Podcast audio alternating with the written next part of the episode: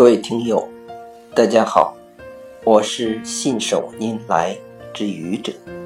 今天是星期日，欢迎收听愚者正能量。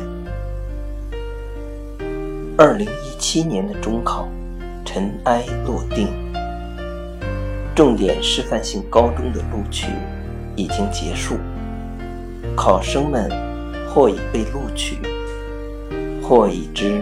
无缘重点高中，这一切已不可更改。我的孩子也是今年中考大军中的一员。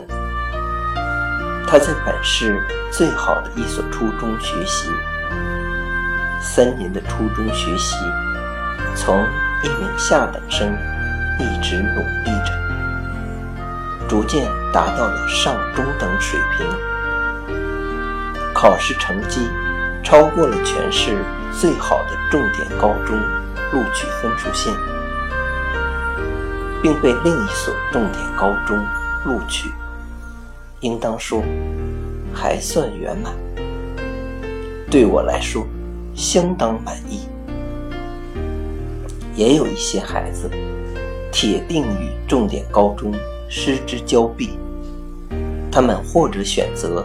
职业中学，包括可直通某些本科院校的三加四，或者选择需要掏钱但升学之路艰难的普通高中，或者选择面向特长生的美术中学，还有的选择到外县或者外市去求学。其实。对于每一位孩子，父母都充满着希望，盼望着他们能够实现自己的想法。可现实就是这样，不以家长的意志为转移，可能实现，也可能无法实现。但我觉得，这都不妨碍孩子拥有美好的未来。现代社会的发展，为我们提供了更多的可能。选择不再是独木桥，这个选择不成，我们可以有别的选择。不同的选择，只是让我们走在了不同的路上，却没有限定住人生之路的光明与否。就拿我们孩子的升学来说吧。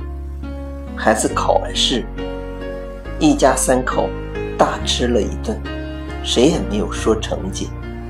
我们一家人商定，考得好报一中，稍差报三中，更差报二中。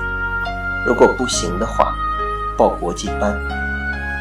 根据估分的情况，孩子的学校考得都很好，在今年。百分之百指标生的新的招生政策之下，孩子上二中肯定没问题，上三中有些风险，上一中可能性不太大。最终，我们集体决定报三中，冲一冲，录取不了就上国际班，去冲刺全球前一百名大学。作为父母，在孩子升高中这个重要的选择当口，我们共同做出抉择。最终，孩子的分数超过了一中分数线八分，并被三中录取。这之前，国际班也同意录取。要知道，剑桥国际班录取门槛也不低，要求英语。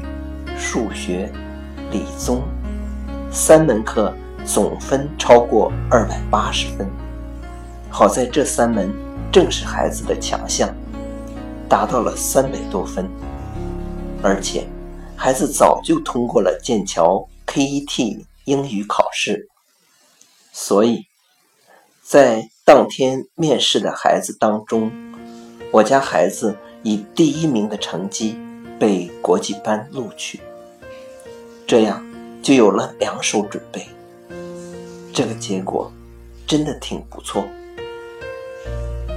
对于成绩不理想的同学，找到自己的专长，确定自己未来的方向很重要。这需要孩子和父母共同努力。